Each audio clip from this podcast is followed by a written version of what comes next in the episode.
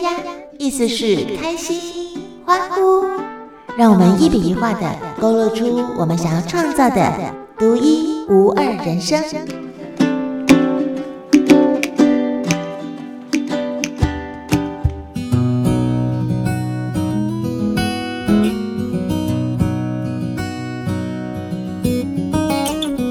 世界比我们想象的还要大。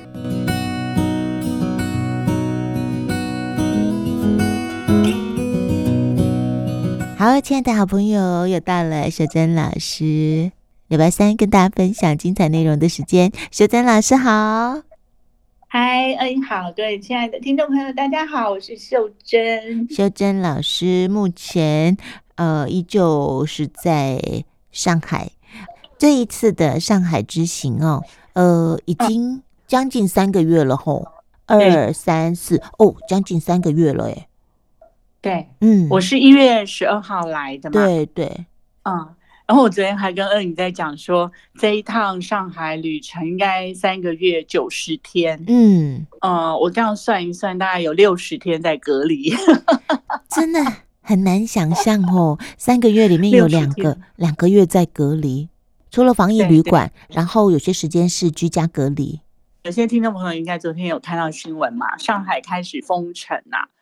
可是正式的封城，它现在是分浦东、浦西，就是先分呃先封了浦东，再封浦西。嗯，可是，在正式封城之前，就有很多的小区是已经被封了。嗯哼，所以我们是在昨天之前已经被封十一天，那这十一天就是完全没有办法出去采买，啊，快递就是送到小区门口。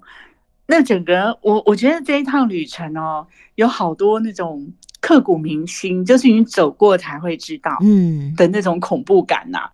就像像他们这边哦，是呃小区里面如果有发现确诊者，就会测核酸嘛。对，有发现确诊呢，他就会在你的大楼的门口就是架了一个。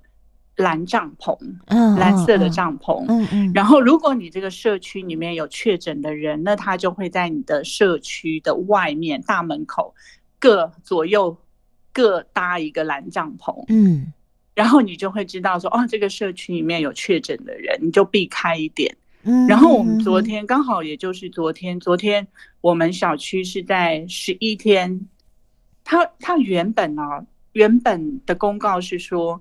核酸检测就是四十八小时，嗯，所以我以为我天真的以为只有封四十八小时，所以才买的菜也都都不够，嗯，可是就开始了四十八小时，再加四十八小时，再加四十八小时，总共就是十一天，哇！然后发生了什么事？因为我们是住在闵行区，闵行区这一次是重灾区，嗯哼，所以整个社区呢。我们这个社区是有两个确诊的人，嗯，不是我们这一栋，所以你你去做核酸的时候，就会发现哇，这边有一个大楼门口有一个蓝帐篷，不要太靠近它，嗯，你经过的时候隐隐约约还是会闻到消毒水的味道，啊，觉得有有点恐怖，你知道吗？嗯嗯，然后昨天被解封的那那一刹那，突然觉得哇，自己好像自由了，可是。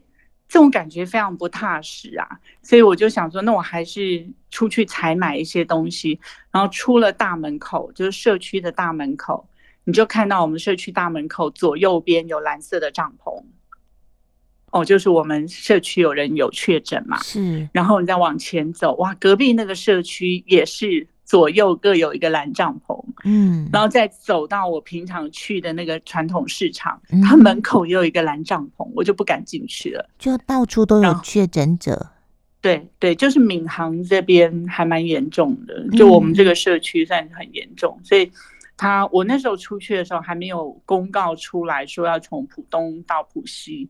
要整个做普筛，到后来晚上我看到了，我说哇，那这样子，我们等于是昨天被解封嘛，再等几天，四月一号又要开始被封起来，嗯嗯，然后被封起来其实是有一点点不太确定，因为你封起来集体做核酸，然后你不太确定他接下来要怎么处理，就是他有可能是又有确诊的人，然后又要往后延。嗯，就是解封日可能就不不确定到底什么时候解封啊，所以这种很不踏实的感觉好，还蛮深刻的耶。所以他呃中间这几天的解封是为了让大家出去采买哦。对，原来的小区它是呃就是哎发现闵行比较严重，然后他就把闵行的几个小区封起来。嗯，可是他那个处理的方式，我觉得有一点点。有一点问题，因为像我们被封十一天，嗯，其实我不知道我到底要被封到哪一天呢？嗯哼，就是中间如果有一个确诊的人，那你就是要集体在做核酸，就是阳性的人被抓去关，可是其他人要在做核酸。如果中间又有一个人确诊，那又要再往后延。嗯。就变成没有任何人可以告诉我说我后面要要怎么办，所以前两天的新闻我看到一个社区，它就是被封了二十六天。哇，那你你理论上封了二十六天，大家都没有进出，应该就 OK 了嘛？就是你全部测到，全部大家都是阴性，没有问题，应该就解封啦。对。可是他居然在第二十六天，他又发现有一个有一个是密接者，就是他又跟。所谓的那种确诊者又有接触，然后集体的社区的人都要陪他，又再继续封。哇，那个就会变成，如果说我今天是有工作的人，或者是我跟我的小孩分开，那真的是非常非常焦虑。哎，嗯嗯嗯嗯，一定要到清零。他们现在想要做的就是清零，一个都不可以确诊。对，可是这个。我我在想，他们很快的也在调整啊，因为我觉得我看到的困难是上海有百分之四十是外来人口，是，然后中间有很多是流动人口，嗯，所以即使他这一次呢，他们在开玩笑啊，他说上海坚持不封城，因为。他们说上海是一个国际城市，就是这种对经济的影响太庞大了，所以他们就坚持不封城。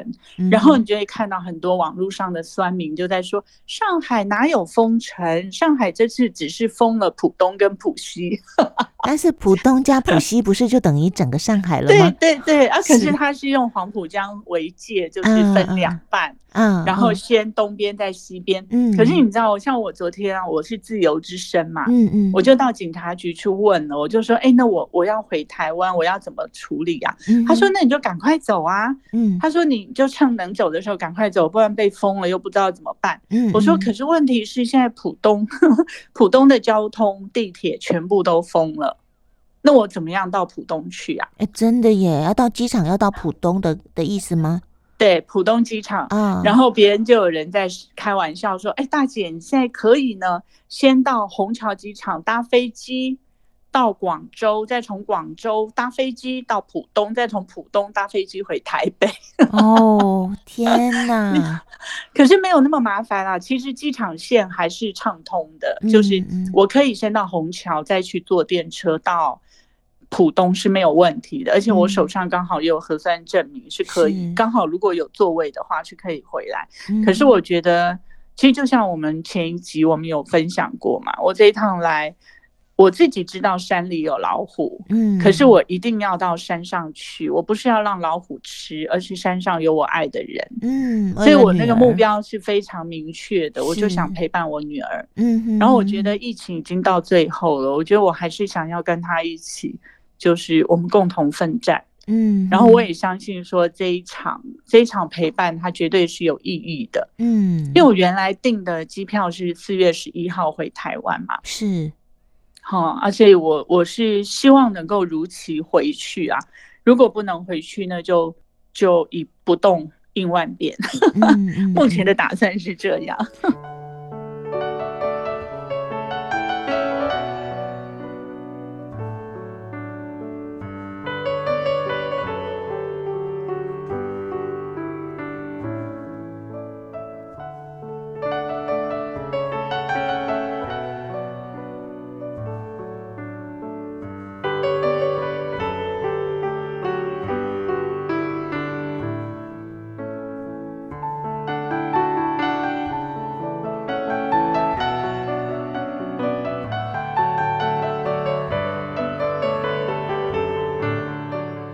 所以这段时间呢，即使你是跟女儿呃生活在她住的小区，但是整体的氛围啊，比起我们呃台湾之前台北市不是呃疫情最严重的时候，大家都居家上班吗？但是我们的生活其实还是自由的，就是没有限制说哦人都不能外出，然后不能够流动，它只有柔性劝导，叫大家不要跨区移动。所以你那边是呃就是严格的规。规定就是不能出门就对了，都只能在家里面哦。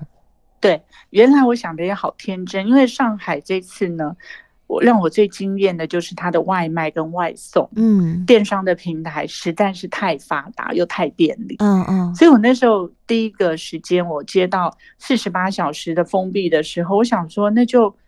不能出去有什么关系？我就找外卖外送啊。嗯，他如果不能送到家里，那他就送到小区门口再去拿就好了。嗯嗯。可是到了第四天，没有想到淘宝他居然就不送我们这一区了，因为我们是重灾区。嗯。然后也是到第四天，我突然发现那个美团呐，就盒马。就是他那个抢菜的速度要在第一上架时间，嗯，赶快去抢。所以我们就跟我女儿有一个经验，是我们在半夜十二点他上架，嗯，然后他就是隔天的第一个时间嘛，十二点上架。那我们赶快，我们其实，在十二点之前，我们就已经预买了三十几个品相的东西，嗯哼，然后我们按结账的那一刻。我女儿就一直叫，我女儿说：“妈妈，妈妈，好像幽灵一样，全部都飘掉了。”哇！我说：“你赶快，我说你赶快动啊，赶快动，赶快按结算。”她说：“我跟你说话的同时，我就已经结算了，那三十几个东西就一个一个都飘走，就是被抢走了，就对了。”对对对，我们最后呢，我们最后就抢到，呃，一袋鸡蛋，还有三个鸡胸肉，还有那个平台送的两根小葱。哦，所以你刚才的意思就是说，你采买这些东西都是用线上采买？对对对，就是我先我全部都放在购物车，对对对，然后十二点整的时候，我按结结账的那一刻，就是有人可能比我们更快还是更厉害，就全部都手速对，那全部的东西都已经完售完售完售，天哪！对，然后那个十二点整之后呢，我女儿就上网去查了一下。他们有网友就在说：“哇，天哪！十二点零二分，一样菜都没有了，哇，就是什么都没有了。”所以那个恐慌还蛮蛮严重的。突然、哦、就是抢不到菜。我们这里抢卫生纸而已，我们这里抢卫生纸而已，抢鸡蛋而已。我们这里真的是小 case，我们这里真的是小 case，真的。然后后来他们就说：“嗯、呃，有人是。”刚开始是没有全部解封嘛，所以超市还有人，就很多人，然后也有酸民就在网上写说：“哇，天呐，我到超市诶，哎呦，我的天呐，我的妈呀，人比鸡蛋还多。”嗯嗯嗯嗯，他说全部都没有了，就是就剩鸡蛋。嗯，所以我昨天有以以。一个时间是解封的，我就赶快冲到超市去，嗯，然后大概全部的生鲜都没有了，嗯，就全部都没有，就是什么苹果啊，剩几个烂烂的、坏的，然后奶也都没有了，然后生鲜蔬菜更不用说，就是完全都没有了，嗯，我就买了一点面条，就生面条，嗯哼，啊，其实是够吃啦，就就就这样吧，就菜比较少啊，嗯，所以这也是很难得的经验，对不对？那像是呃，大家抢食物啊，抢资源抢成这样子，秩序如何啊？秩序如果是在实体店面，大家还算还算理性吗？呃，昨天我去的情况是。有排队，因为我可能去晚了。嗯，事实上里面没有什么东西了。嗯嗯。可是结账的时候，那个小姐的态度就不太好。嗯，就是可能他们也很恐慌吧。可是我昨天去的那个超市，今天已经没有开了。嗯嗯。就是那附近好像也都也都被封了。嗯嗯嗯嗯。哎，刚才你跟我说，这一次以上海来说，呃，确诊者其实百分之九十是无症状。那么。跟之前比起来，你看动不动就高传染，然后呃重症，其实感觉起来，因为有打疫苗，所以相对应该是比较没有那么恐怖。可是整体的氛围还是感觉是风声鹤唳耶。哎，真的耶！你知道我这次有一个比较深刻的体会，是关于生存这件事。是是，我们让生存变得呃，充满恐惧、复杂，这个其实就是恐慌造成的。对，我们想太多。所以你说仔细想想，我现在每一天起来，第一个事情大概会去盘点一下，脑袋当中会去想一下，我说我还有多少菜，嗯，然后我要怎么度过后面的日子，嗯，因为你知道，乐观的人哦，其实想的可能真的太天真，所以我第一个时间。嗯第一个时间我没有准备很多的材料，嗯，然后我女儿呢，她到我在这边住了一个多月嘛，其实我们两个那个一包米一点五公斤的都还没有吃完呢，嗯嗯，啊，后面剩一点点，我想说两天我们再来采买就好了，就是买外卖就好了，结果到呃第一个两天到第二个两天就第四天的时候，我发现不行哎、欸，我不知道后面还要有几个两天呢、欸，嗯嗯。然后我就才想到要买米这件事，我就买不到了。嗯，就是我就订不到了。那一刻我才会觉得有点紧张。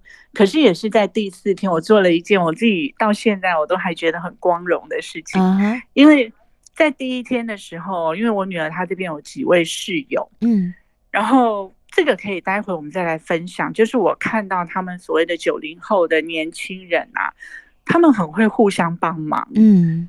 然后他们也懂得生活，就是他们在第一时间就第一天，那隔壁的室友就问我女儿说：“哎，你们才买了吗？”因为他知道我女儿还在上班，是。然后他就说：“哎，我待会，呃，他说他买了很多东西，待会就拨一些东西给我们。”嗯，所以第一时间呢，他就给我给我们一堆菜，然后一堆鸡蛋跟水果。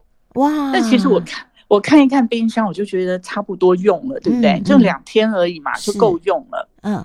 那我还有一包完整的面粉，我再怎么变我也变得出来。嗯，就两天，然后到第四天的时候，我想，哎，我的冰箱吃差不多了。嗯，我突然就想到说，那第一时间送给我们菜的那个人，会不会也没有想到会这么久啊？是是啊，在那一刻我就想说，哇，楼上还新住来一个丈二金刚都摸不到头脑的年轻人，刚毕业来这边工作。我想说，哎，大家都是外面的游子啊，都没有妈妈在身边。我、嗯嗯哦、那时候就把我所有的东西拿出来盘点一下，嗯、有一点点香菇嘛，一包完整的面啊，还有白菜、鸡蛋。我就把它全部都弄了一个老母鸡汤，然后我做了一一大锅的面疙瘩，我就叫他们全部下来吃。哇！然后他们好高兴，你知道吗？就自己端着碗啊，什么什么就过来吃。因为我觉得你们的菜都给我了，啊、那我我没有什么可以回报你们的，我就出一点工，然后大家吃的很开心哦。对，然后很温馨，对不对？因为我那时候当当。当下我就想说，老娘我就半夜起来抢菜就好了，结果没有想到抢抢不到菜。不过你不过你这一锅呃老母鸡汤，我觉得对这些年轻人来说啊，应该是这波疫情 然后被封城。很温暖的一个美好回忆吧，而且是来自一个台湾的妈妈耶。而且我没有，因为我好舍不得他们没有妈妈在身边。是是是，可能是我想多了。然后他们年年纪都跟我女儿差不多，嗯嗯，所以那个当下妈妈的心就对大爆发，母爱大喷发。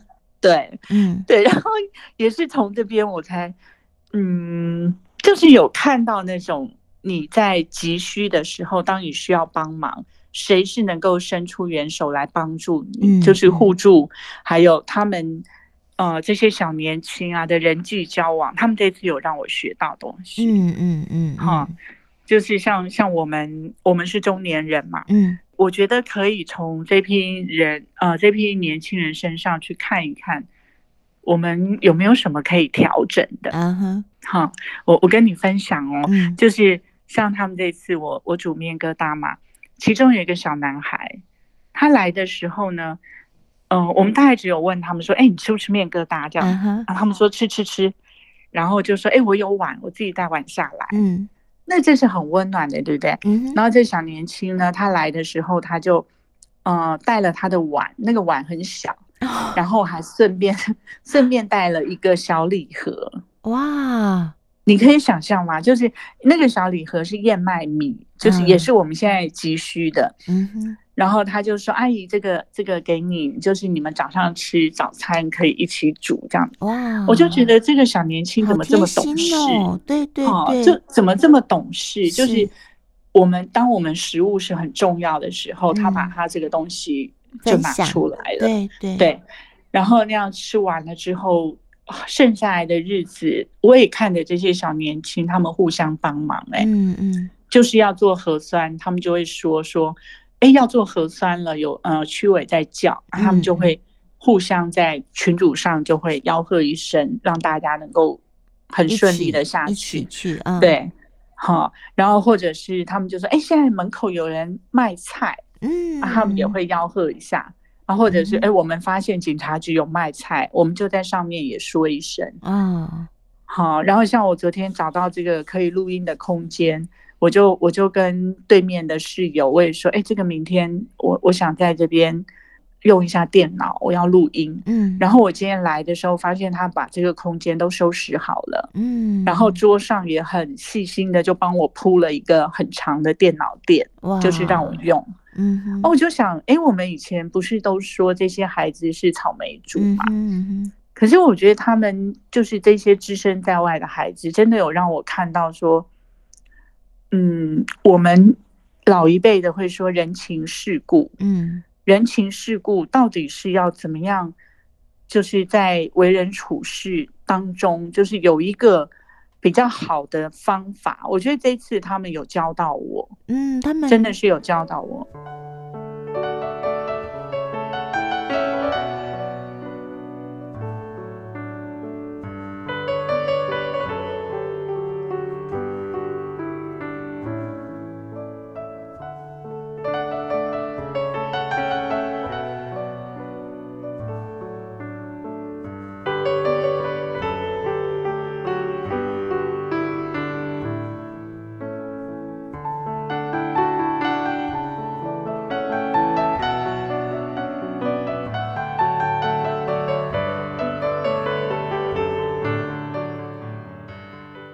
真的用实际的行动哦来表达，不是靠一张嘴。哎，这个也让我觉得非常非常的欣赏，就觉得哇，超乎我们的想象哦。我们可能有时候会觉得年轻人可能也也也比较会接收啦，比较不会给予或付出。没想到这些孩子，哎，他们很懂哎，就是当你对我好，我也竭尽所能的把我我我拥有的跟别人分享。很棒哎，对呀，嗯，对我这次就觉得还蛮蛮贴心的。然后像我女儿，我那时候来，呃，有两颗很好的苹果，嗯，然后我女儿就说：“哎，我我要送我室友。”嗯，然后我想说：“哎，这么好的苹果，你怎么不自己吃？”嗯，我女儿就说：“哎，她她也常常照顾我，嗯，所以她就问了她室友什么时候回来，她就把那苹果挂在她的。”他的门上啊，因为他他室友是杭州人，他们好像有回家一趟，嗯，然后挂门上，隔天我们就看，哎，他就拿进去了，就刚好他们从家乡回来就拿进去了，嗯，然后隔两天发现我们家门上也有东西，嗯，他就说他们回杭州，然后去一个寺庙那边祈福，就帮他带了一个什么东西啊，还有他们的土产，嗯，然后我就觉得这些年轻人让我刮目相看。给跟予之间，uh huh. 我觉得那种，嗯，就是人际关系的处理，他们是出于很自然的一种，哎，大家都是朋友，大家都在外面，嗯，我这次比较深刻的，反而是看到我们老年人的一些，嗯，嘴巴说的，就像你刚刚说的很好，就是他们是行动派的，对，我在想，他们也没有计较说我给你多少，你给我多少，嗯、uh，huh. 而是而是大家就互相帮忙，对。那种互相帮忙，如果变成习惯，我想我我可以从他们中间去找到，呃，如何让我们后半辈子可以过得比较滋养的。例如说，我在这边好几个礼拜啊，礼拜五、礼拜六、礼拜天，哎、嗯，我女儿她会接到台湾的电话，嗯，哪哪些人就大学大学的同学，然后或者是她英国的同学，嗯，她的大年初一就是呃元旦的时候。就会有人约好，然后呃，包含墨西哥的、台湾的，他们算好时差，然后约约一个时间，他们会互相就是在群组上就是视讯啊，然后聊天互互相道贺新年快乐。嗯，哎，你知道他这样子人际关系他就维持下来了。是是，好，可是我我会我会反省到我们老年人哦，其实有些事情我们会发懒呢。嗯哼，好，你有没有发现？就是我们会觉得哎呀太麻烦了，他知道就好了。对对对。好。或者是啊，大家都忙嘛，嗯，就是心意到了就好了，嗯，就可能就是，呃，发个群主问说啊，你都好吧？哦，好好好，那就好了。嗯，我们就不会再去说下面的事情。嗯，对。啊，所以这一次呢，我说我到上海来出外靠朋友。我在我在出门之前，我就有想说我我这样到底有说多少资源？因为。整个环境是不安全的，所以我会想说呢，我有多少资源？万一万一真的有有状况的话，我要找谁帮忙？所以那时候我就想到说，我有三个哦，三个都当长的朋友，嗯、就是很高阶的主管啊，是，好，然后我还有一个是我觉得我应该用不到他的学生，嗯嗯。好，就这四位是我重要的上海的支柱。然后刚刚有谈到我抢不到菜嘛，一直一直关到第十天，我觉得我已经粮尽援绝了。嗯，就是那最后的一桶米，其实我们是不敢吃的。嗯嗯，要放在那边保命的。然后我们的那一袋面粉，就吃面疙瘩的时候，在第四天就吃完了。嗯。好，然后其他的我当然有一些有一些储备嘛，就是我有很多的泡面，嗯，所以这些泡面大概支持我能够支持一个月，可是也就没有了，嗯，就其他的我没有什么东西了。那我有什么是我的资源呢？就是我那时候到上海来，我认识了一个超市的朋友，嗯、就是聊天聊天，我就加了他的群。然后也是这个小年轻让我非常感动，是一个小女孩。嗯，然后那时候我们为什么会加这个群？是因为他们卖很昂贵的鲜奶，嗯，可是六折。那我就想说，那那我还是加了群嘛。嗯，然后我会固定去拿鲜奶。然后到封闭了之后，我没有办法出去，啊，就大家那个群上大概有五六十个人，大家就说，啊，店长能不能送啊？然后就把。那个地址全部告诉店长，店长就说他对这附近不熟，所以大家说的地址他一个都不知道。嗯啊，他说他也没有人手可以送，因为他们店很小啊，就是卖零食的，嗯、大概除了奶就是零食、洋芋片什么的，还有一点面包。嗯、他说他也没办法送，然后一直到关了第十天之后，那个店长好像也觉得我们快不行了，嗯嗯、所以他就说好，那他今天。来送，就是今天谁要奶的叫一声，嗯，那我们大概第一时间就就叫了，嗯，对。可是因为我们我们是离他比较远一点的，我就不太好意思，嗯。然后其中有一个呢，就说，哎，他他需要，然后店长就看了一下地图，就说好，他送。我想说，哎，他要送这一区，赶快我也叫一下，嗯。嗯，就那天晚上就下大雨啊，嗯。我们约八点，就店长大概八点半才到，嗯。然后到的时候，他就说他已经送了几个小区了。你知道那天我看到那店长的样子是什么样子吗？嗯，他大概是二十五岁左右，很年轻，嗯、女生哦。嗯，他从那个他的那个超商，就是小小的超商，比 Seven 还小好几倍，就是很小啊。嗯嗯，他从那边就扛了一桶水，那个大概有几公升啊？一桶水，还有这么几区的奶跟面包，哎，哇！他就从那个几区几区这样送过来，送到我这边的时候八点半，还提了一大桶水。然后我就说：“你怎么没有打伞啊？因为下大雨。嗯”他说：“没有关系，他他那个他送了好几区。”他说：“不好意思让你等很久。”我说：“没关系，没关系。”我说：“你这个恩同再造啊。”嗯，因为他帮我们送奶送面包来，嗯嗯，然后后面那个有一个中年人，他就。他订了水，就是他叫这个店长拎水过来，他就拿了水，拿了面包，他就走了。嗯，我就说怎么这么不念旧情啊？就是人家这种叫雪中送炭呢、欸。对呀，我在想说他根本就不需要这样子送，是因为很多人需要粮食嘛。他为什么这样送？真真的是额外的服务，我觉得就是恩情了。对对，哦，就真的是服务的恩情啊。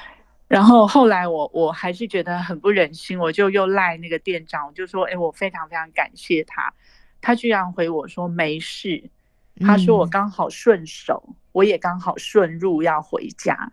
这个怎么会是顺路？他没有骑车哎、欸，他没有用推车哎、欸，对呀、啊，他是这样子左一包右一包这样子，还提了一大桶水哎、欸，天哪！还有我真的没有办法想象，我就好感动哦，嗯、我就跟他说，我回台湾之前，我一定会再特地去看他，嗯嗯嗯，好，我就觉得这个是非常感动的事情。